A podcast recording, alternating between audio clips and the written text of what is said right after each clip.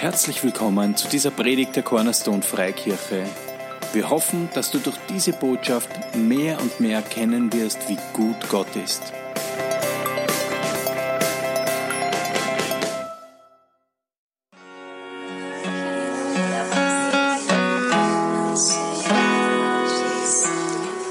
Halleluja. Danke, Jesus, dass deine Liebe nie alt wird für uns und dass sie das Schönste ist in unserem Leben. Ich bete, dass dieser Gottesdienst heute auch dazu beiträgt, dass wir alle einfach äh, noch mehr eingehüllt werden in deiner Liebe und wachsen, so wie es dein Wort sagt, in der Erkenntnis und in aller Erfahrung deiner Liebe. Dass wir Erkenntnis mehr bekommen über deine Liebe und auch, dass wir sie erfahren, Herr. Danke, dass es so schön ist, dass du das erfahrbar für uns gemacht hast, Herr. Dass du diesen Weg frei gemacht hast und diesen Vorhang zerrissen hast. Dass wir in deine Gegenwart kommen können. Ohne Schuld und ohne Scham. Mit Freimütigkeit, mit Kühnheit vor den Thron der Gnade. Und dass es dein Wille ist für unser Leben. Amen. Amen. Amen. So, ich habe ein paar Ansagen für euch. Sag mal Ansagen. Ansagen. Super. Okay. Am äh, Mittwoch haben wir immer bei uns zu Hause einen Lobpreisabend von 19 bis 21 Uhr, wo ihr alle herzlich willkommen seid. Ähm, und ich muss sagen, ich liebe diese Lobpreisabende. Wir haben super gute Zeiten. Und im Sommer werden wir diesen Lobpreisabend ein bisschen umgestalten. Und zwar werden wir ab 18 Uhr bei uns zu Hause im Garten den Griller anschmeißen. Die Grillfans. Und äh, du kannst kommen mit deinen Würsteln und deinen Tofu oder was auch immer du mitbringen möchtest ähm, und schmeißt die auf den Griller drauf.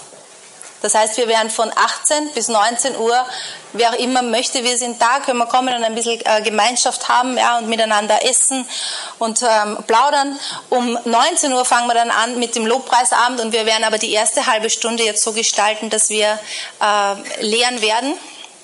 Und wir werden anfangen, über das zu lernen, über die Geistesgaben und wie wir, was das Wort Gottes über die Geistesgaben sagt. Und dann werden wir Lobpreis haben. Am Donnerstag, ha, ich habe gehört, ich muss es ansagen, du bist ja eh da. Ja, bitte komm.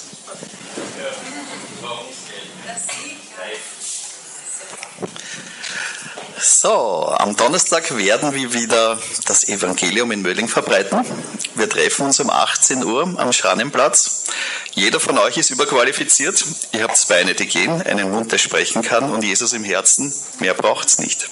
Ich freue mich auf jeden, der kommt. Wir haben letztes Mal schon Wunder erleben dürfen und bauen darauf, dass Gott auch dieses Mal Wunder tut. Und egal, ob es regnet oder nicht, wir gehen in jedem Fall, weil letztes Mal haben wir uns ein bisschen durchs Gewitter einschüchtern lassen. Dieses Mal nicht. Wir gehen. Danke. Voll cool. Schön. Okay, am Sonntag, den nächsten Sonntag, ähm, werden wir hier einen Gottesdienst machen, ein bisschen über Gemeinde. Wir werden Sachen ähm, über Gemeinde reden, auch wie wir hier organisiert sind, was wir hier vorhaben, was wir tun, wer was tut und so weiter. Und nach dem Gottesdienst werden wir Taufen haben. Ja? Also wir werden zusammen ähm, zu dieser Stelle fahren nach Baden. Holzrechenplatz, genau. Und dann nimmst du dir auch wieder deine Würstel mit. So, es ist Grillerei ohne Ende her. Und wenn du dich taufen lassen möchtest und du hast dich noch nicht äh, eingetragen, dann kannst du dich in die Liste eintragen. Eine Taufe ist eine super Sache. Stimmt's? Wenn du noch nicht getauft bist, weißt du, es ist gar nicht ein, manche Leute sagen, na ja, das habe ich jetzt gar nicht so am Herzen oder so. Weißt du, das muss gar nicht so am Herzen haben, ist eher ein Befehl von Jesus. Das macht unser Leben oft einfacher. Stimmt's? wenn Jesus sagt, das machst, super, machst das. Dann habe ich noch eine Sache zum Ansagen, die sagt der Roland an. Stimmt's? Yay! Dann machen wir extra Licht Das wäre Licht. Dankeschön. Grüß euch. Ähm, wie viele von euch wissen, unterstützt diese Gemeinde und viele von dieser Gemeinde seit Jahren und Jahrzehnten die Aktion Jam. Die Muttergemeinde von uns, die Welser Gemeinde, macht am 17. Juni um 14 Uhr einen Spendenlauf. Äh, das Ziel soll sein, 12.000 Euro für einen Brunnen in Afrika zu sammeln. Es gibt jetzt zwei Möglichkeiten. Entweder am 17. Juni nach der Gemeinde ins Auto springen, nach Wels hetzen und dort mitlaufen. Und dann gibt es eine zweite Möglichkeit für Typen wie mich, die gerade eine leichte Zerrung haben und deswegen nicht mitlaufen können. Ähm, man kann auch einen Läufer sponsern und die Organisatorin von äh, dieser Aktion in Wels, die Lydia Karl, hat sich bereit erklärt mitzulaufen. Äh, sie schätzt, sie wird ungefähr zehn Runden äh, schaffen. Man kann äh, entweder einen Gesamtbetrag äh, spenden oder sagen pro Runde eine Summe spenden. Wenn zehn Runden zu wenig sind, äh, wer höheres Budget hat, auch Freunde von uns äh, aus der Kagraner Gemeinde laufen mit. Der Wolfgang ist ein sehr guter Läufer. Das heißt, da für äh, gehobenes Budget können wir auch den Wolfgang vermitteln. Wer sich äh, von euch angesprochen fühlt, einfach nach der Gemeinde zu mir kommen und dann können wir die Details regeln. Dankeschön. Okay. Jetzt sammeln wir noch eine Spende ein. Und weißt du, zu geben ist etwas Gutes. Amen. Und das, was du in deinem Herzen hast, das gibst du und gibst mit Freude. Und wir danken dir, Herr, dass du unser Versorger bist und dass wirklich, ja, dass wir uns rundum versorgt wissen von dir, Jesus. Dass du ein guter Hirte für uns bist und dass du ein guter Hirte bist für unseren Geist, für unsere Seele, für unseren Körper, dass du auf uns schaust, dass wir keinen Mangel leiden, dass du uns auf grüne Auen führst und dass wir überreich sind zu jedem guten Werk. Danke, Herr. Danke, Jesus, dass du ähm, uns da auch führst und leitest mit unserem Geld und dass du uns Freiheit bringst, dass wir keine Angst haben müssen und dass du einfach da auch gut bist zu uns. Jetzt möchte ich euch den Ludwig und die Elisabeth vorstellen. Ludwig und Elisabeth, die kenne ich seit ein paar Jahren äh, aus Oberösterreich, aus der Bibelschule in Braunau. Und ich kenne sie nicht sehr gut, aber wir haben ein Modul gehabt, wo sie immer in der Pause ja, es sind immer so zehn Minuten Pause und in der Pause mir immer ein bisschen von ihrer Geschichte erzählt haben. Und das war ähm, für mich so spannend, dass es schwierig war, wieder die Stunde irgendwie anzufangen. Und, ähm, und irgendwie war es, weißt du, während sie so geredet haben, das war so, ich habe das so genossen, ihre Geschichte, dass ich mir gedacht habe, ich möchte euch auch diesen Genuss zuteil haben werden lassen. Genau. Und weißt du, die zwei, du siehst wirklich, ähm, die Gnade Gottes auf ihrem Leben. Und sie haben so ein, ähm, so eine schöne Art und so ein schönes Herz für mich, weißt du, und wie Gott in ihrem Leben wirkt. Und ihre Geschichte ist wirklich eine Geschichte auch der Wiederherstellung, wie Gott Dinge wiederherstellt. Und ich weiß, weißt du, dass, ähm, ich weiß, dass manche von euch das brauchen, glauben in das dass Gott Dinge wiederherstellt in deinem Leben und Sachen, die in deinem Herzen sind, wo du dachtest, das ist verloren, dass das wieder aufsteht. So hör nicht nur ihre Geschichte, sondern mach dein Herz auf, weißt du, für das Wirken Gottes. So wie der Peter letzte Woche gesagt hat, das Wort Zeugnis bedeutet auch im Urtext, kann man sagen, es heißt auch ein Mach's wieder, do it again. So wenn du das hörst, weißt du, empfang die Gnade Gottes für dein Leben. Und ich freue mich, weißt du, dass Sie da sind. Sie kommen aus Braunau, Sie sind heute in der Früh gefahren. Und ich finde das eine schöne Sache, dass jemand kommt, so weit, weißt du, um uns einfach zu dienen. So lass uns Sie mit einem offenen Herzen und einem Applaus empfangen. Bitte. Test, Test. Das ist ein laut. Liebe Technik, nicht ganz so laut, bitte, danke. Okay. Bitte schön. Wer sich traut, kann sich auch weiter vorsetzen. Schau, ob sie wer traut. Super. Sito. Das sieht man besser. Guten Morgen. Hallo alle zusammen. Wir werden in Dialekt sprechen oder muss man Hochdeutsch sprechen? Mein Dialekt ist eine Mischung zwischen Salzburg, Oberösterreich und Wienerisch. Da tut es euch leichter, bei ihr wird es schwieriger. Sie hat einen echten oberösterreichischen Dialekt. Aber man kann gut verstehen. Schön, dass wir Unterstützung von unserer Gemeinde haben. Peter und Ingrid habe ich gerade gesehen. Ja, wo fangen wir an? Am Anfang. Also wir haben viel Zeit bekommen. Vier Stunden hat man uns gesagt. Doch nicht. ja, beginnen werde ich, weil ihr braucht Zeit zum Verdauen. Ich bin jetzt 60 Jahre alt, selbstständig und topfit, Gott sei Dank. Und mein Leben hat gut angefangen. Ich bin in einer guten Familie hineingeboren bis zu meinem vierten Lebensjahr. Da ist meine Mutter gestorben und mein Vater schwer krank geworden, der dann später auch gestorben ist und ich bin in ein Kinderheim gekommen. Und es war so dramatisch für die Eltern von euch, die wissen es in dieser Gegend, in der Lustkandelstraße, das ist ein berüchtigtes Kinderheim gewesen in den 60er und 70er Jahren, wo Misshandlungen tagtäglich waren. Und für mich war das so ein Schock, aus einer geborgenen Familie heraus am ersten Tag gleich äh, jeden, jeglichen Hass zu spüren. Später habe ich gewusst, dass ehemalige Nazi da drinnen Aufseher waren, weil das war noch kein Heim. Nur so viel einmal, dass einfach mit vier, viereinhalb Jahren ich von einer Geborgenheit den Hass spüren musste. Und heute weiß ich, das hat mein Leben geprägt, dieser Hass, den ich gespürt habe. Den habe ich angenommen. Ein paar von euch werden die Zeit noch kennen von den 68er und frühen 70er Jahren in Floridsdorf. Das war so ein Gebiet, wo nicht gern die Polizei hingehen wollte. Und da bin ich aufgewachsen. Ich bin lange Zeit in Wien aufgewachsen, habe dort die Schule gemacht, war eine Problemschule. Für heute ist es fast besser als damals, die heutigen Problemschulen. Was habe ich dort gelernt? Hassen. Ich bin regelmäßig ja, überfallen worden, bis ich gemerkt habe, ich muss zu einer Gang. Dann bin ich geschützt. Und so hat es angefangen, dass ich mit acht, neun Jahren mich einer Gang angeschlossen habe.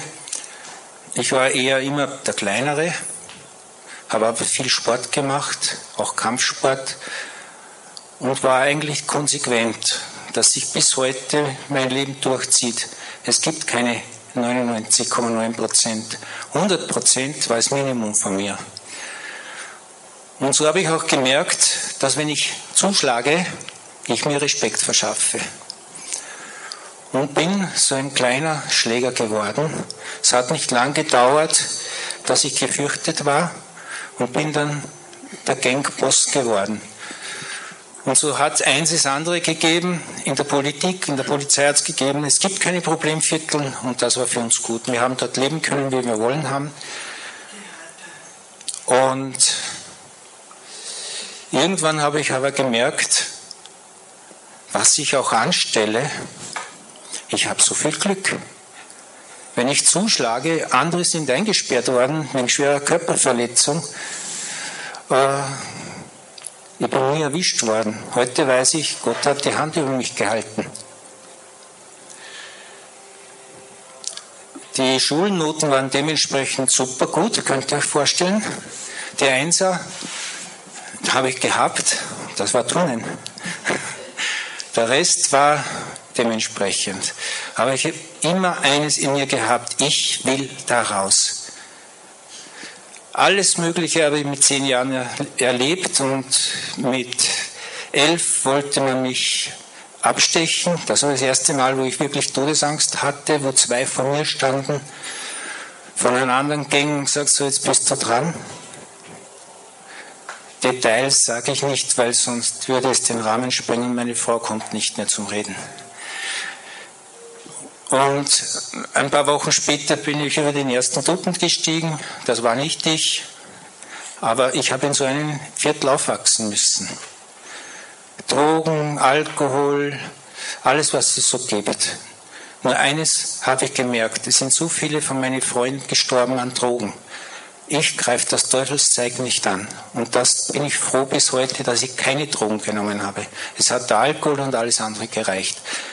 Und ich bin immer brutaler geworden, weil ich habe Ablehnung von der Gesellschaft erlebt.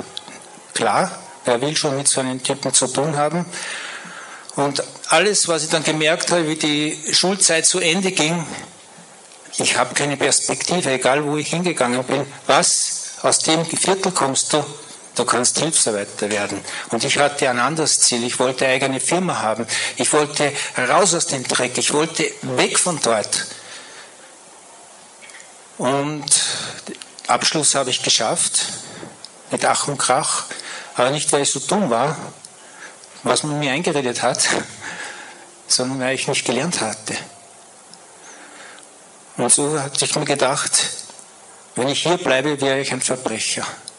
Ich hatte so viel Glück, dass ich nie verhaftet worden bin oder jemanden schwer verletzt habe.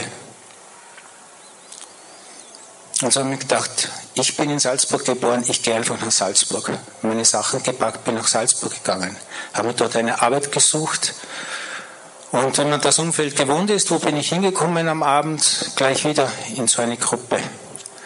Nein, das will ich nicht habe eine Lehrstelle bekommen, habe einen Beruf gelernt, der mich nicht interessiert habe, habe den Abschluss gemacht. Ich mache es jetzt kurz. Mit 18 habe ich den Abschluss gemacht und bin bei Autostopp durch die Welt gezogen. Nur gedacht, viel habe ich nicht, ich packe alles zusammen, wenn ich die Prüfung nicht schaffe, bin ich in der Welt unterwegs.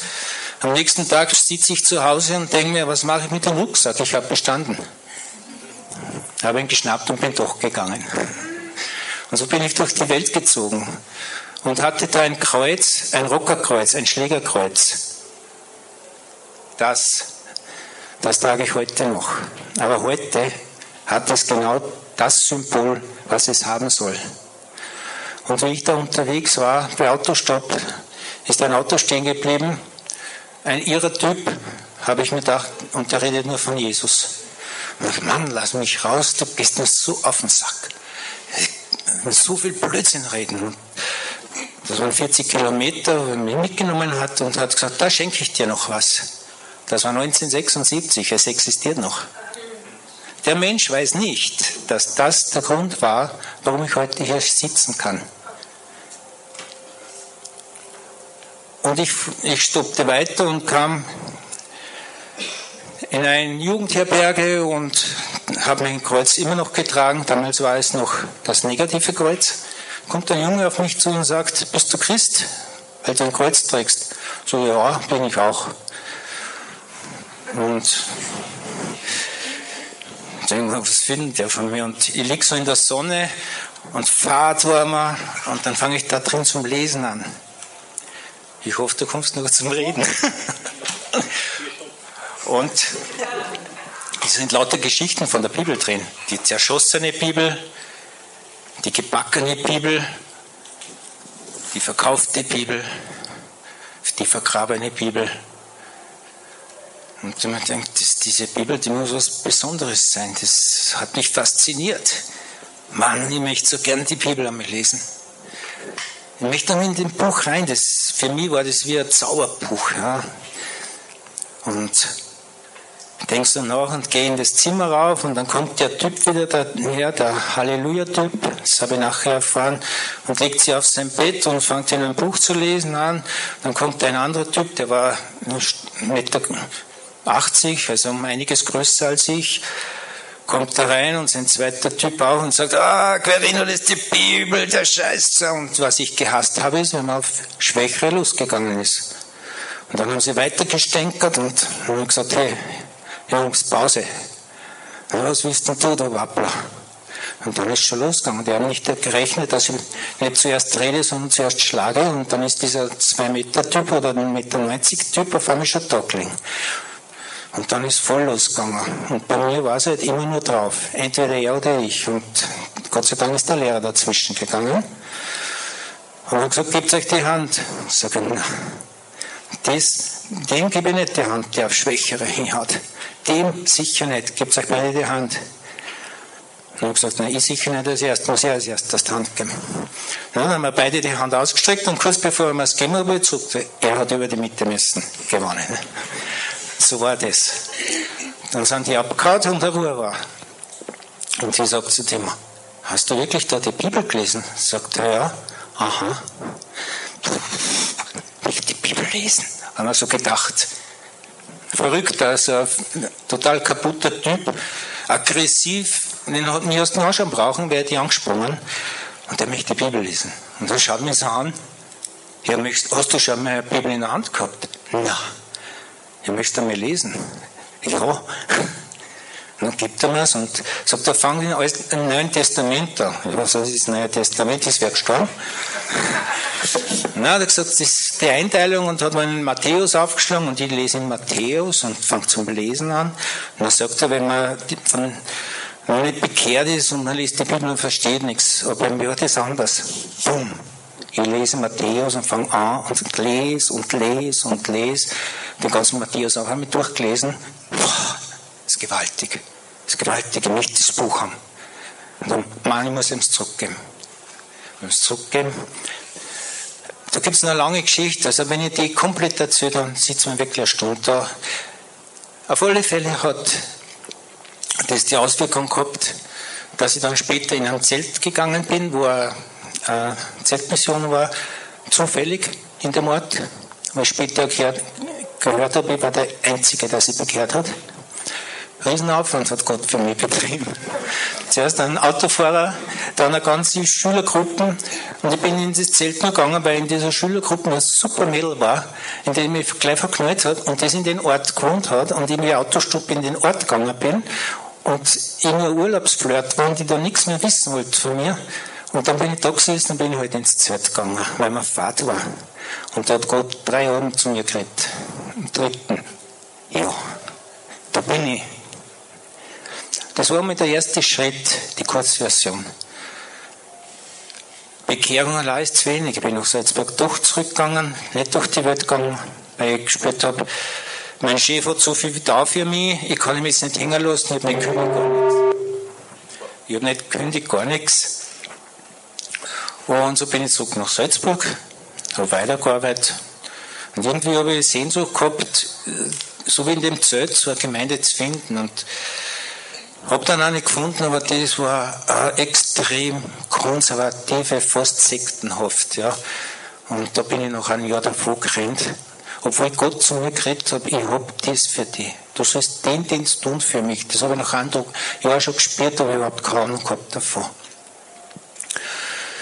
Es ist dann so gekommen, dass ich dann in eine Gemeinde gekommen bin, habe dann eine Christin geheiratet, wo ich eigentlich, ja, ich glaube, jeder Christ ist wirklich bekehrt. Es war äh,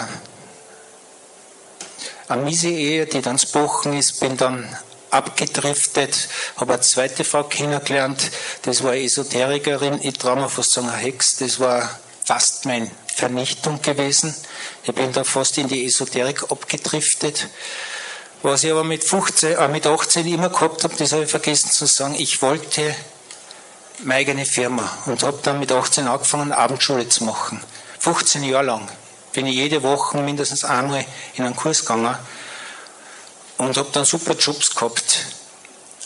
Habe äh, Österreich-Gebietsleiter in einem Großkonzern gehabt, war ich, beruflich ist immer nur so gegangen. Ja. Ich habe gelernt, gelernt, gelernt. Äh, die Aggressivität habe ich in Ehrgeiz umgemünzt. Mein Sport habe ich gehabt, ich habe immer extrem Sport gemacht. Und meine Ehe ist zerbrochen, zweimal. Beim zweiten Mal war es so krass. Ich habe da in Oberösterreich einen alten Bauernhof gekauft, aber keine Tiere, weil ich bin kein Bauer. Sondern da habe ich meine Firma drin gehabt, habe den umgebaut und bin dann vor meinen Scherben gestanden, emotional. Und immer wieder habe ich gespürt.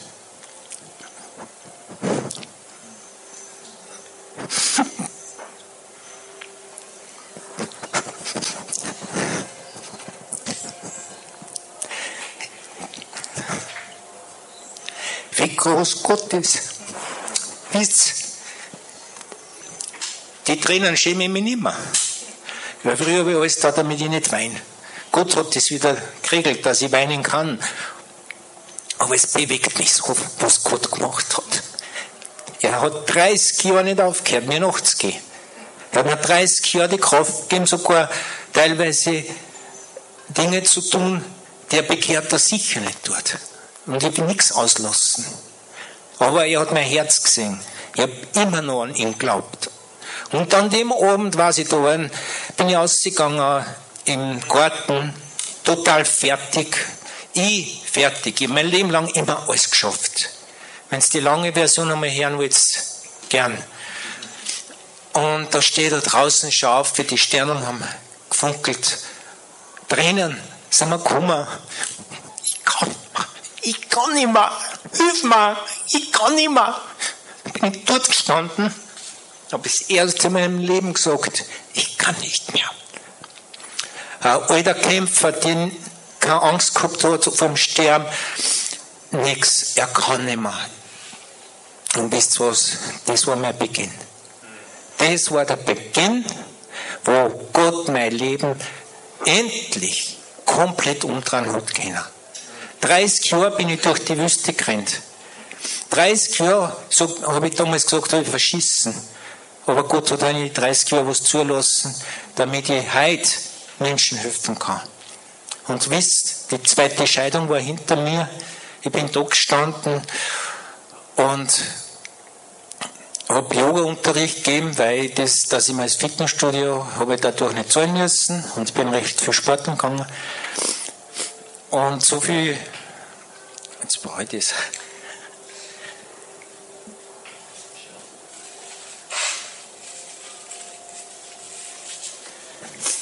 Und habe halt dort Kurs abgehalten, habe dann Kurs abgehalten und da ist dann mir das passiert, sind halt die Frauen so auf mich zugegangen, sagen wir so. Und es hat mich auch geschmeichelt, weil ich Mann will nicht gern umschwärmt sein. Aber irgendwie ist mir das schon alles am Zager gegangen. Mir sind die alle schon so auf die Nerven gegangen und gesagt, ich, ich will von dem Weiber nichts mehr wissen. Ich habe so die Schnauze voll davon. Und sitzt so da am Tisch und dann drehe ich mich um und sitzt da wer? Ja. Jetzt kommt ein Punkt, wo ich mehr Pause mache.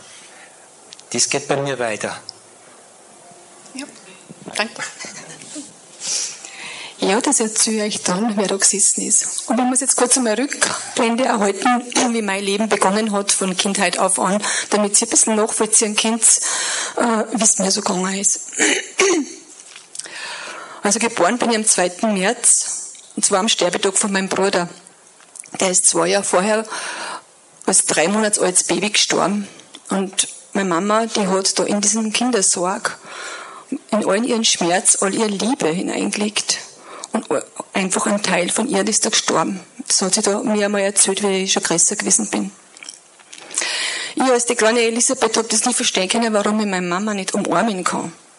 Und mir hat das unwahrscheinlich gefällt. Sie hat für mich gut gesorgt und war immer humorvoll und ehrlich. Aber diese Umarmung habe ich nie bekommen. Mein Papa, das war ein Mann, der im Krieg also wirklich sehr viel Schlimmes erlebt hat. Er war sehr in sich zurückgezogen und hat weder die Aufgabe der Erziehung übernommen, noch hat er mir Liebe geben können. Mit sieben Jahren bin ich missbraucht worden. Dieses Erlebnis hat meine Kinderseele 35 Jahre lang also wirklich verdrängt. Erzogen worden sind wir katholisch, also wir sind zu fünft gewesen. Und unsere Mama hat uns eigentlich den Glauben so im Tun vorgelebt. Sie war wirklich ehrlich und voller Nächstenliebe. Also wir haben eine sehr schlimme Nachbarin gehabt, nur ein Beispiel dazu. Und die hat uns wirklich, die war immer nur böse und wir Kinder waren sowieso böse für sie. Und mein größerer Bruder hat ein Motorrad gehabt und sie hat zu meiner Mutter dann gesagt, dein Sohn, der soll sich mit dem Motorrad, soll er, soll er, soll er einen Unfall haben und soll sterben. Und wie sie dann zwei Jahre später ist ihr, ihr eigener Sohn wirklich mit dem Motorrad tödlich verunglückt. Und keiner war bei der bösen Frau außer meiner Mutter. Sie ist dort gewesen, war in ihren Schmerz mit ihr, hat ihr geholfen, was noch gegangen ist. Das war meine Mama und das hat mich sehr geprägt, muss ich sagen. Ich brauche ein bisschen Hilfe da. Ich hole auch, mache es auch ein bisschen kürzer, weil sonst wird es wirklich zu lang. Also, mit 16 Jahren, also in der Schule, das möchte ich noch zurück sagen, in der Schule, ich habe wirklich an Gott geglaubt. An diesen großen, liebenden Gott. Und in der Schule haben wir einen Pastor, einen Pfarrer gehabt, äh, der hat mir das ganz schön vertan. Also wir haben also einen Jungen gehabt, der war ziemlich hyperaktiv und dann hat dieser Mann mit dem Stock geschlagen. Und wie er so zurückgeholt hat, ist ihm die Kuckucksuhr runtergefallen. Und das ist von einem anderen Lehrer gewesen oder vom Direktor. Und er hat uns dann, zu uns gesagt, Also wir dürfen da jetzt nichts sagen, er war das nicht. Und ich habe mir dann gedacht, oh Gott, wir müssen zur Beichte gehen und alles beichten. Und dieser Pfarrer sagt, wir dürfen das nicht sagen, wir müssen lügen. Das hat wirklich meinen Glauben einfach erschüttert. Und ich habe mir gedacht, ja, Gott ist doch kein Lügner. Und jetzt mal so ein bisschen so an der Schule. Mit 16 bin ich vergewaltigt worden, das erste Mal und habe mit niemandem darüber reden können und auch dieses Erlebnis habe ich wirklich 35 Jahre verdrängt. Mit 17 Jahren bin ich von, von meiner Arbeit, von einem Freund, von meinem Chef vergewaltigt worden. Und das habe ich auch in diese Kiste hineingetan und sehr lange nicht aufgemacht. Mit 19 habe ich einen Mann kennengelernt, meinen damaligen Mann, der sich später wirklich zum Choleriker und Trinker entpuppt hat. Und auch er konnte mir keine Liebe geben. Er wollte mich nur ständig verändern und versucht, meine Sensibilität wirklich zu erschlagen. Ich bin trotzdem zu ihm gezogen. Meine Übersensibilität habe ich eine Zeit lang versucht, mit Alkohol, Drogen, Rauchen und allem Möglichen zu übertünchen, aber es hat nicht funktioniert. Habe dann eine Essstörung bekommen, die sich ziemlich breit gemacht hat. Heißhungeranfälle, Fressattacken, Kotzattacken und das Ganze vier Jahre lang.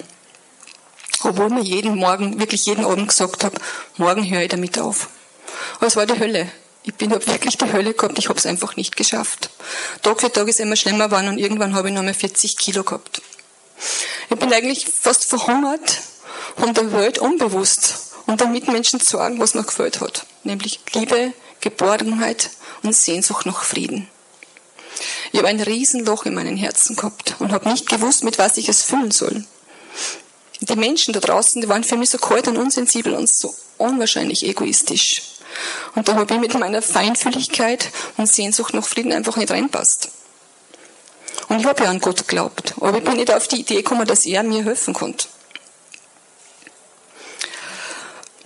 Ich bin mit diesem Mann, habe ich ein Gasthaus gegründet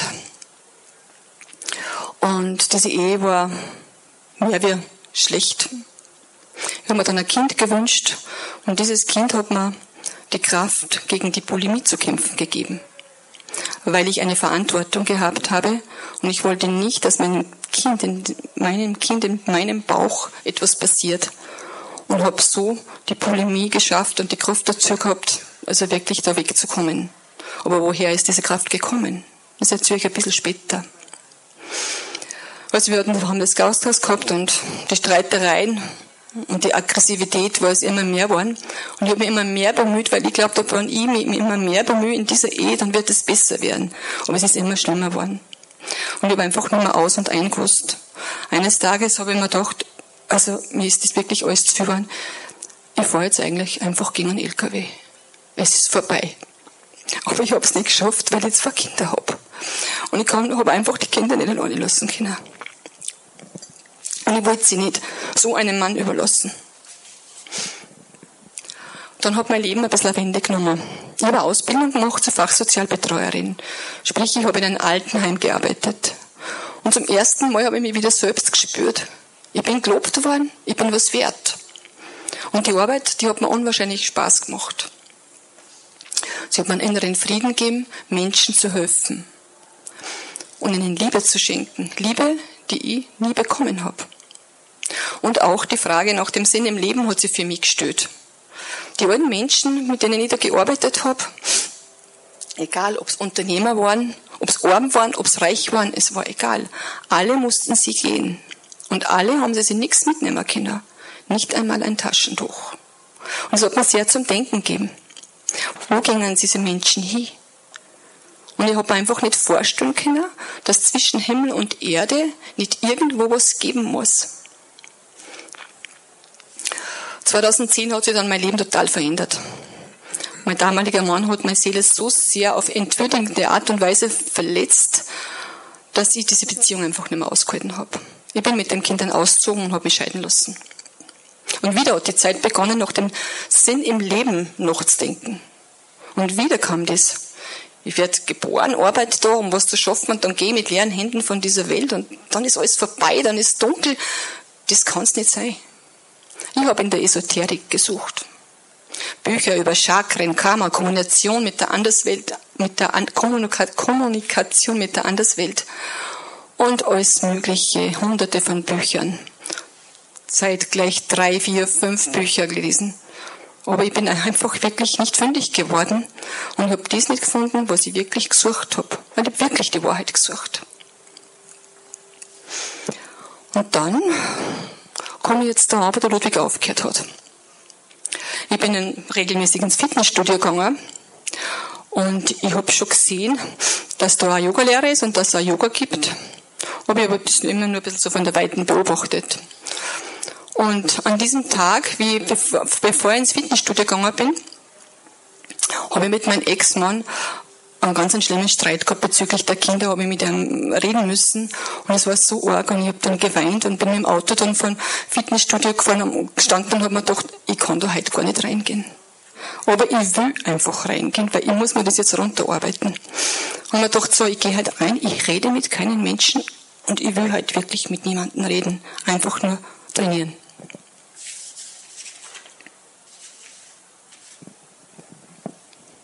Und dann habe ich dann gesagt, Herr, ich, ich habe dann gesagt, hey Gott, wenn es die gibt, dann schick mir Menschen, die was mich so nehmen, wie ich bin. Ich will endlich so sein, wie ich bin. Ich, kann, ich bin und ich will lebenswert sein, so wie ich bin. Und wer mich so nicht will, der soll fern von mir bleiben. So bin ich dann trainieren gegangen und habe mir auch nicht gedacht, dass Gott das sofort umsetzt. Und nach dem Training bin ich da an die Bar gegangen und habe mir noch so einen Vitamintrink geholt und dann hat man sich auch mitnehmen können. Und die Dame da hinter der Bar hat das missverstanden und hat mir das zum hier trinken gegeben. Dann wollte ich ja nicht unhöflich sein und habe mir gedacht, okay, ich sitze mit da jetzt an die Bar. Dann habe ich mir dieses Geschehen da ein bisschen so beobachtet und da ist ein Mann gesessen, da fünf oder sechs Frauen sind um ihn herum gewesen und habe mir gedacht, ja genau, genau typisch, das wollen die Männer. Wow, ich hab so satt von den Männern. Ja, und dann sind die Frauen plötzlich weg gewesen und dieser junge Mann hat sich umgedreht und hat gesagt, hey, hallo, wie geht's dir? Ich gesagt, ja, eh gut. Aber ich sage das gleich, ich will keine Beziehung, ich will ja nichts mit Männern.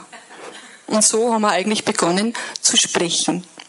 Und wir haben ein wunderbares Gespräch gehabt und haben, glaube ich, drei, vier Stunden miteinander geredet. Und ich habe dann gedacht, hey, cool, da gibt's auch noch einen von anderen Stern, der auch ein bisschen anders ist wie ich. Der auch so ein bisschen so in der Richtung. Und liebenswert.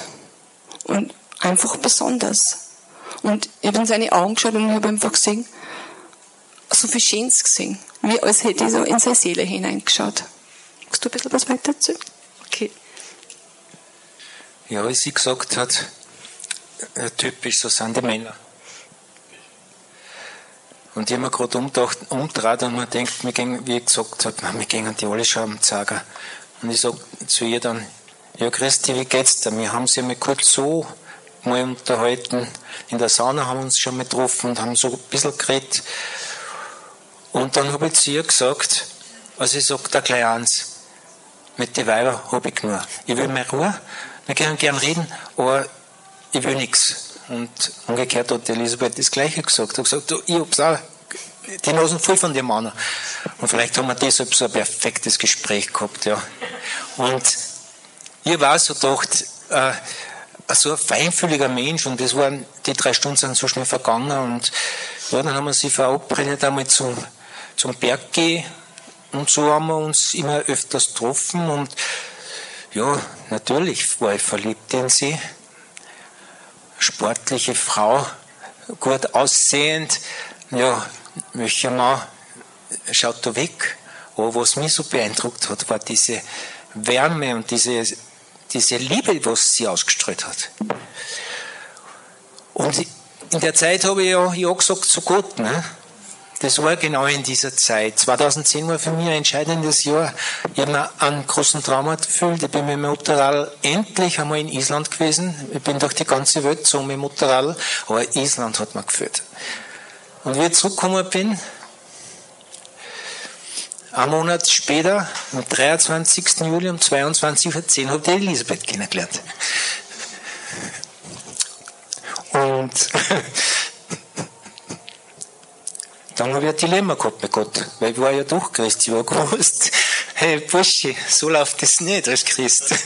Du musst eine Entscheidung treffen. Und ja, er hat gesagt, weißt, und das ist schon so abartig an uns Menschen. Meine ersten zwei Frauen habe ich genommen, obwohl ich gespürt habe, da passt was nicht. Weil ich habe gespürt, das ist 100 Prozent. Und da frage ich Gott. Hätte ich vorher Gott gefragt, hätte man so viel erspart. Ich gebe euch einen Tipp, wenn ihr Entscheidung trefft, fragt Gott und wart. Und dann habe ich gesagt, Herr, ja, ich will den Weg 100% mit dir gehen. Aber ich habe mich so verliebt in die Elisabeth und ich spüre, dass die richtige ist. Und auch wenn viele andere sagen, das ist nicht richtig, was du tust. Wenn sie die richtige für mich ist, muss er sie entscheiden, ohne meinen Zutun. Sie muss sie taufen lassen, ohne dass ich es ihr sage. Und sie soll die gleiche Berufung oder ergänzende Berufung haben. Ist eh nicht unverschämt, oder? Wenn man sowas fragt. Und das mit gute 50 Jahren. Da hat man ja die Zeit der Welt, gell? Nein, es war mir mit Gott ernst. Und es war mit Elisabeth ernst. Ja. Und wisst ihr, wie schwer das ist, wenn du Menschen liebst und du wirst ihm zu Gott führen und du darfst ihm nichts sagen. Ich sitze in der Gemeinde und empfinde, ich schenke eine Bibel. Und ich gesagt, Gott, Gott, gell, aber eine Bibel darf ich schon schenken. Ja. Und jetzt redest du wieder. Ja, wie gesagt, wir haben sie öfter getroffen und haben wirklich schöne Gespräche gehabt. Und ich habe mich dann einmal gefragt, ob ich an Gott glaube. Und ich habe gesagt, ja, irgendwie glaube ich schon an Gott. Aber ja, das ist bei mir einfach irgendwie ein bisschen so, so vorbeigerannt. So wie halt jeder irgendwie vielleicht ein bisschen an was glaubt. Und wie gesagt, er hat mir eine Bibel geschenkt. Und ich habe so eine Freude an der Bibel gehabt. Erstens war es so schön, weil es so einen schönen Umschlag gehabt hat. Zweitens, weil es von ihm war, weil ich mich eigentlich auch ein bisschen verliebt habe. und habe dann doch in meiner Wohnung dann einmal reingeschaut in die Bibel. Und habe mir dann am Anfang gedacht, ja, das kenne ich eh alles nur von der Schule. Das, was da so drin steht. Und doch hat es was mit mir gemacht. So, ich das erste, was ich da gelesen habe, das war, er hat gesagt, ich soll beim Johannes anfangen. Ich dachte, okay, das mache ich. Und habe dann, dann im Johannes 13, glaube ich, gelesen, so sehr hat Gott die Welt geliebt, dass es einen einzigen Sohn gab. Und ich habe mir dann gedacht, dann ist mir das eigentlich gefallen, dass da wer für mich gestorben ist und irgendwie, das, für mich kann doch nicht einfach nur wer sterben, damit mir, damit ich lebe. Ja, ich habe da Dinge zwischen Himmel und Erde gespürt, die ich auch nicht einordnen können habe in der Zeit. Ich habe viel Angst gehabt in der Zeit und ich habe einfach, heute war sie dämonische Mächte in meinem Zimmer ständig irgendwie gespürt. Und ich bin teilweise wirklich, ich bin mit der Bibel ins Bett gegangen und ich habe mich beschützt gefühlt. Und es hat mir unwahrscheinlich gutes Gefühl gegeben. Ich bin dann krank geworden, habe dann ein Burnout gehabt, bin ins Krankenhaus gekommen, habe nicht mehr gehen können und habe da drinnen Infusion bekommen und einen allergischen Schock gehabt habe das eigentlich gar nicht so begriffen. Aber bevor das so passiert ist oder mittendrin, habe ich plötzlich da an, an der Decke gesehen, wie da ein Loch entsteht. Und ich habe da raufgeschaut und mir gedacht, wow, was ist denn das? Und ich habe da Jesus sitzen sehen. Und Jesus ist da so gesessen und da ist witzigerweise die Maria in Form von einer Statue vorbeigefahren. Und habe mir gedacht, ha, und ein, und ein gewaltiger Engel ist da gestanden und hat beobachtet, dass da ja keiner raufkommt. Und ich habe mir fast ein bisschen gefürchtet vor diesem Engel, weil der so riesig war. Und, wenn man das, und Jesus ist dann aufgestanden und ist weggegangen. Ich habe lange nicht verstanden, warum Jesus weggegangen ist. Heute weiß ich, ich habe noch keine Entscheidung für ihn getroffen gehabt. Und ich wollte dann immer nur mehr sehen, aber dann waren die Ärzte da mit Infusionen und Schocklagern und es war dann leider weg. Ja, ich bin dann wieder halbwegs genesen. Bin daheim gewesen und mein Leben ist wieder mal schwierig geworden, weil mein Ex-Mann einfach nicht glauben hat können, dass ich ihn verlassen habe und dass ich mich scheiden habe lassen. Er hat mir dann fürchterlich gestalkt, hat mir mit dem Umbringen gedroht, hat von Ludwig die Reifen zerstochen, wenn er irgendwo gesehen hat, hat gesagt, er, er will uns umbringen, wenn er uns mit dem Motorrad sägt. Also es war sehr schlimm für mich. Und wir haben dann auch eine Zeit lang gesagt, nee, wir treffen uns nur mehr heimlich, weil ich total Angst gehabt habe, weil ich einfach ihm alles zutraut habe. Er hat Gewehre gehabt und es waren schlimme Sachen früher schon. Und wir haben uns dann nur mehr heimlich getroffen, eine Zeit lang. Aber es war so schlimm für mich, weil mein Herz offen war für die Liebe. Und endlich habe ich einen Menschen, bin einem Menschen begegnet, äh, der mich so berührt hat. Und nun dürft, habe ich diese Liebe nicht leben dürfen. Und dann bin ich vor dem Schlafengehen an dem Abend, bin ich dann, habe ich dann in dieser Bibel geblättert und, und habe dann diesen 1. Korinther 13 aufgeblättert. Und das hat mich so bewegt, wie da gestanden ist, die Liebe ist langmütig, ist gütig. Die Liebe neidet nicht, die Liebe tut nicht zu groß. Sie bläht sich nicht auf, sie gebärdet sich nicht unanständig. Sie sucht nicht das Ihre. Sie lässt sich nicht erbitten, sie rechnet das Böse nicht zu. Sie freut sich nicht über die Ungerechtigkeit, sondern sie freut sich mit der Wahrheit. Sie erträgt alles, sie glaubt alles, sie hofft alles, sie erduldet alles. Und vor allem, die Liebe vergeht niemals. Tränen sind über mein Gesicht gelaufen und ich habe nicht aufhören können zum Weinen, weil mir diese Worte so dermaßen berührt haben. Die Liebe vergeht niemals. Und es war, es gibt etwas. Für mich war das so ein Knackpunkt. Bedingungslose, bedingungslose Liebe für immer. Und meine Suche hat dann einfach wieder begonnen. Meine Suche nach der Wahrheit. Ich bin am Boden in der Wohnung gesessen, habe geweint, geweint und geweint und habe gesagt, hey Gott, bitte hilf mir. mein Herz hat sich da geöffnet und dieser Schmerz und diese Verletzungen und alles die Vergangenheit ist da in einem alles hochgekommen und ich bin richtig zerbrochen. Also es war, als würde mein Herz in lauter Stücke zerbrechen. Und ich wirklich geschrien, hey, wenn es die da wirklich gibt, hilf mir jetzt, ich kann nicht mehr. Und plötzlich habe ich dieses Gefühl gehabt, das war am Abend, in meiner Wohnung im Wohnzimmer, es ist hell geworden. Und auf meine Last war irgendwie weg. Und ich habe mich leichter gefühlt. Und ich habe mich so, dieser Schmerz war weg. Und an dem Abend habe ich dann nur ein bisschen in der, in, im Internet gesurft und hab dann, bin dann auf eine Seite gekommen, ganz mysteriös. Und da ist gestanden, ähm, Straßwalchner, äh, und da ist, da ist gestanden äh, FCG Straßwalchen, Alpha-Kurs. Fragen nach Gott, Fragen nach dem Leben. Wow, wir doch, genau das will ich wissen. Ich will was von Jesus wissen, wie der ist, was da gibt. Und da habe ich dann angerufen und der hat dann gesagt, naja, es ist eigentlich schon die Hälfte vom Kurs vorbei, aber es ist besser, du kommst, als du kommst gar nicht. Also bin ich da hingefahren und bevor ich da hingefahren bin, bin ich nochmal trainieren gegangen. Und da hat es in Straßwalchen hat's da so eine Tochterfirma gegeben zum Trainieren. Da hat man auch trainieren können, nicht nur bei uns in Martikofen. Und ich bin da reingegangen zum Training. Und da war ein junger Mann da. Der hat gesagt, du, ich habe die letztes Mal schon gesehen, dir geht's nicht gut, gell? Da habe ich gedacht, wow, kennt man das, dass mir nicht gut geht? Und er hat gesagt, aber weißt du was, meine Frau und ich haben für dich gebetet. Zu viel. Ich habe dann so meine Tränen unterdrücken müssen und gesagt, das, wieso betet der für mich, der kennt mich nicht einmal. Ja, so bin ich dann in diesen, am Abend dann noch hingefahren zu dieser Christengemeinde und habe mich da angemeldet und ich bin da reingekommen in diesen, ich bin nur in diesen Vorraum gekommen von diesem Gebäude. Und ich habe da was gespürt, dass ich gewusst habe, meine Suche ist beendet. Da habe ich noch mit niemandem gesprochen gehabt ich bin angekommen, ich hab das, jetzt da bin ich richtig, was ich suche. Und da ist eine Frau da gestanden und die hat gesagt, du, ich hab da jetzt gerade gebetet und ich hab bekommen, dass ich dir etwas geben soll. Das ist von Jesus. Und auf diesem Zettel, das war so ein Zettel so zusammengefaltet und hab dann aufgemacht und da ist oben gestanden, meine Kraft ist in den Schwachen mächtig. Und ich habe dann natürlich wieder losgeheult und bin dann in diesen Alpha-Kurs eingestiegen und habe dort Gott erlebt.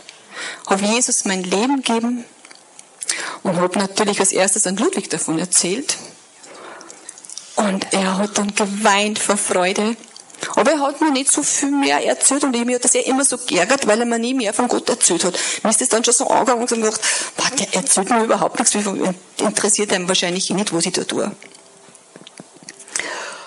Ja, und das habe ich im Foto verloren. Dann mache ich kurz weiter. Ja. Das war für mich nämlich so gewaltig, denn ja, der erste Punkt. der zweite, da habe ich Vertrauen gekriegt. Ja, ich weiß ja, dass es die richtige ist, aber ich, ach, ich darf ja nichts sagen. Und ich habe mit meinem damaligen Pastor in Kent gesprochen, habe ihm die Situation erklärt. Er hat gesagt, ja, ich tat gern, dass sie zu uns in die Gemeinde kommt und äh, wer ist das? Und er hat gesagt, ja, wohnt ihr zusammen? So, nein, wir haben beide unsere eigenen Wohnungen. Ja, dann ist es okay, dann kann sie ja in unsere Gemeinde kommen. Geht's mhm. weiter? Okay, ja, ja. Ja, und das war dann also, ein halbes, halbes, dreiviertel Jahr später, habe ich einfach dieses Gefühl gehabt, ich möchte mich taufen lassen.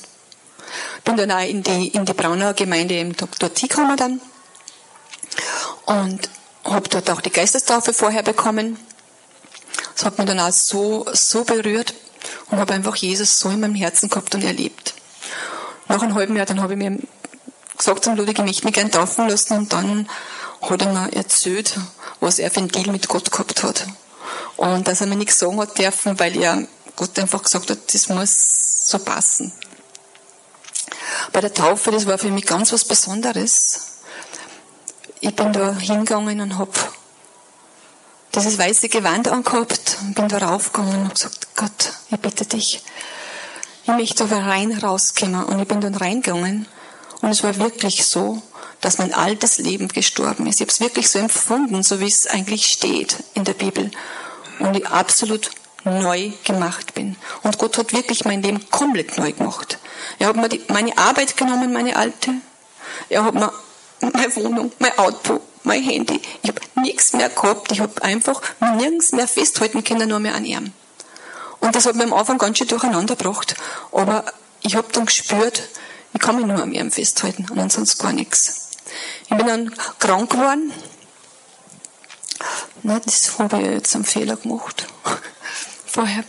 Wir haben, nein, wir sind dann in die Bibelschule gegangen. Also ich war, wollte einfach so viel wissen und ich habe gesagt, wann kann ich endlich in die Bibelschule gehen? Und da ist einen Monat vorher ist da ein ziemlich ein brisantes Thema gewesen, wo dann der Ludwig gesagt hat, das ist besser, du machst es noch nicht. Das ist über Dämonen und so gewesen. Und ich habe dann auch, und im November dann haben wir angefangen und dieses Thema war dann Ehe und Familie aus Gottes Sicht. Ich wollte nicht mehr heiraten. Und bei diesem Kurs habe ich einfach wirklich gemerkt, oh ja, ich sollte heiraten, beziehungsweise ich sollte einfach wirklich diesen Bund mit Ludwig und Gott schließen. Weil dieses dritte Band einfach so, so wichtig ist und wir einen Segen auf dieser Ehe haben. Und wir haben dann geheiratet. Da hat es aber eine Geschichte vorher gegeben, eine Glaubensfrage. Und zwar für mich war das auch so, ja, als Christ, wenn es mein Partner ist, dann muss das geordnet werden. Ich gehe jetzt in die Bibelschule, habe einen eigenen Weg begonnen. Und wie ich schon gesagt habe, es gibt nur hundertprozentig bei mir. Es gibt nicht so Schleichwege. Entweder oder. Und da haben wir mit Kind drüber gesprochen. Und dann habe ich gesagt, ja, wisst ihr was? fangt halt einfach mit der Bibelschule mal an, macht wenigstens einen Kurs. Das ist ein Schlitzer gewesen, ich sage euch. Der hat sich vom Heiligen Geist leiten lassen. Und da war Ehe und Familie und ja, es ist genau das gesagt worden, was wir braucht haben. Und wir haben sie angeschaut und nichts gesagt. Beide nicht. Ich habe mir doch die Wort, was er sagt. Und wenn man denkt, schauen wir mal, was kommt. Und dann sind wir wieder am Berg gegangen und dann haben wir gesagt, es war schön, wenn, du meine Frau warst. Komischer Heiratsantrag, oder? Aber die Schöpfung war so nah. Und das hat keine Sekunden gedauert, hat sie ja gesagt. Ja, aber dann ist erst losgegangen. Ich war zweimal geschieden. Sie war ja noch kein Christ und geschieden, das ist kein Problem, aber ich war ja Christ und war geschieden. Und eins wollten wir. Wir wollten vor Gott und der Gemeinde Ja sagen. Und das geht nicht.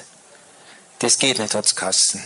Und da war ich ziemlich verzockt, weil man denkt hab, hey, ich hab's noch nie in meinem Leben so ernst gemeint, weil ich jetzt weiß, was Ehe und Liebe heißt, weil jetzt habe ich endlich einmal wirkliche Liebe gespürt. Nicht nur göttliche Liebe, sondern äh, da ist ein Mensch, der mich wirklich so liebt, wie ich bin, mit meinen Verrücktheiten, mit meinen Schwachheiten, auch mit meinen Stärken nicht, die muss man erst umgehen der mich wirklich absolut liebt. Und ich war Menschen, den ich absolut lieb. Und da haben wir uns gesagt, na, wir heiraten nur, wenn uns der Pastor das Eheversprechen abnimmt. Und das ist eigentlich menschlich unmöglich. Ja? Wenn man geschieden ist, kann man vor der Gemeinde nicht nur mehr heiraten. Es ist so, bei uns in der Gemeinde, in der Pfingstgemeinde ist es so. Und Gott hat meiner Frau Weisheit gegeben, da war sie nur ein Baby als Christ. Hat mehr Weisheit gehabt als ich alt, alten Großvater. Und sagt, Ludwig, glaubst du, wenn Gott das will, dass der Pastor das verhindern kann? Wenn es Gottes Wille ist, dann werden wir das eher versprechen haben. Ich habe ihn, Edwin, den ich ja 35 Jahre kennt habe, der hat Sachen zu mir gesagt, die hätten andere nicht sagen können. Und ich habe ihm Sachen zurückgesagt, was andere er mir nicht sagen habe können. Und gesagt, und ich will das. Und er hat gesagt, das geht nicht. Und gesagt, wir heiraten sowieso mit einem Eheversprechen, wenn nicht in der Gemeinde, in einer anderen. Das war zu viel für ihn. Er hat gesagt, dann weißt du genau, dass man, dass da eine Grenze gibt. Sage ich, Edwin, wir wollen in der Gemeinde das Ehe sprechen, weil wir vor Gott und der Gemeinde einen Bund abschließen wollen und nicht nur vom Standesamt. Das ist mir scheißegal und der Elisabeth auch wichtiger ist uns das. Ja. Muss ich kurz was dazu sagen? Genau. Mir hat nämlich das so geärgert, äh, dass da eben, eben von der Gemeinde jemand gesagt hat, dann, ja, Heiratsholt nur standesamtlich, das reicht ja eher. Und ich habe gesagt, na sicher nicht, ich, ich dann heirate gar nicht, weil das Standesamt, das ist weltlich für mich. Das ist das Weltliche. Ihr, ihr seid da in der Gemeinde sagt weltlich, ja, heiratsholt so, weil das war angenehmer. Ja, und gesagt, nein, ich will vor Gott Ja sagen. Und ich meine das ehrlich und Gott sagt mein Herz. Und ich glaube wirklich, ich habe wirklich daran geglaubt, Gott wird das an Edwin ganz sicher ins Herz legen. Und es ist dann auch so gewesen. Ja. Und er hat dann das so wunderbar ins Herz gelegt. Und er hätte eigentlich an und für sich gar keine Zeit gehabt, wo wir den Termin gehabt haben. Und er hat dann gesagt, nein, das macht doch ich. Und ich habe das jetzt irgendwie so gemacht. Und er hat ihm das wirklich so wunderschön eingelegt und Edwin hat sich da auch so führen lassen dann. Und wir haben, ja, wir haben unser Eheversprechen dann wirklich gekriegt. Ich hätte es gerne ein bisschen spannender gemacht. ja, es, es war so. Und Edwin hat es auch keine lassen, das haben wir nachher gesagt. Ja. Er hat einfach gemerkt, wie ernst ist man, dass das einfach nicht nur so ein Blabla ist, dass wir beide wirklich den Bund so haben wollen, so hat es in der Bibel schon gegeben. Hat nicht einer das Erstgeburtsrecht sich ergaunert? Wir wollten den Segen. Wir wollten den Segen von der Gemeinde und von Gott. Und Edwin hat sich sehr weit für uns hinausgelehnt und hat dann einen Kompromiss gemacht, mit dem wir Leben haben können. Er hat gesagt, er kann uns nicht eine offizielle Hochzeit anbieten. Er kann uns eine Segnung anbieten, wo wir als Ehepaar gesegnet werden, nachdem wir standesamtlich geheiratet haben. Und dann dürfen wir das Eheversprechen sagen, er nimmt es uns ab, aber nicht als Hochzeit. Ja, cool, habe ich gesagt, ich will den Segen und den kriegen wir. Und dann ist was passiert, dass diese Versammlung genau das passiert ist, was wir für Berufen gekriegt haben, nämlich das Wort hinauszubringen, zu evangelisieren. Sie hat es für die Frauen, das sagt sie dann eh noch genau, und ich für die Gemeinde. Ich ich finde einfach, dass ich in alle Gemeinden rennen möchte und alle aufwecken will. Eben, auf ihr, die Christen. Ihr habt so viel Potenzial, lasst es nicht liegen. Ich habe 30 Jahre wirklich verschlossen. Und so viel sind verloren gegangen bei mir, auch in unsere Mitten. Und diesen Segen haben wir gekriegt. Und diese Versammlung mit der Einsegnung, so hat sie ihre ganze Familie mit der Losidi dann weiterzuhören, eingeladen, eingeladen. Da war er ein absoluter Atheist, katholische, alles Mögliche, ja. Und Edwin hat dann gesagt, alle Ehepaare, nachdem er uns eingesegnet, sollen noch vorkommen, er will sie segnen, sie sollen sich Gott segnen lassen. Und jetzt lasse ich die weiter. Ich habe zuerst vergessen zum Sagen. Vor der Taufe, in der Woche vor der Taufe, habe ich meine Berufung bekommen. Und zwar habe ich da einen ganz starken Traum gehabt, wie ich bei Frauen bin und die da nicht, in den richtigen, nicht im richtigen Raum sitzen, eher in der Esoterik. Und es sind wirklich arme Frauen, hoffnungslose Frauen. Und ich einer sage, Mädels, ihr seid da nicht richtig. geht's da weg. Ich muss da gehen, weil ich halt's da nicht aus.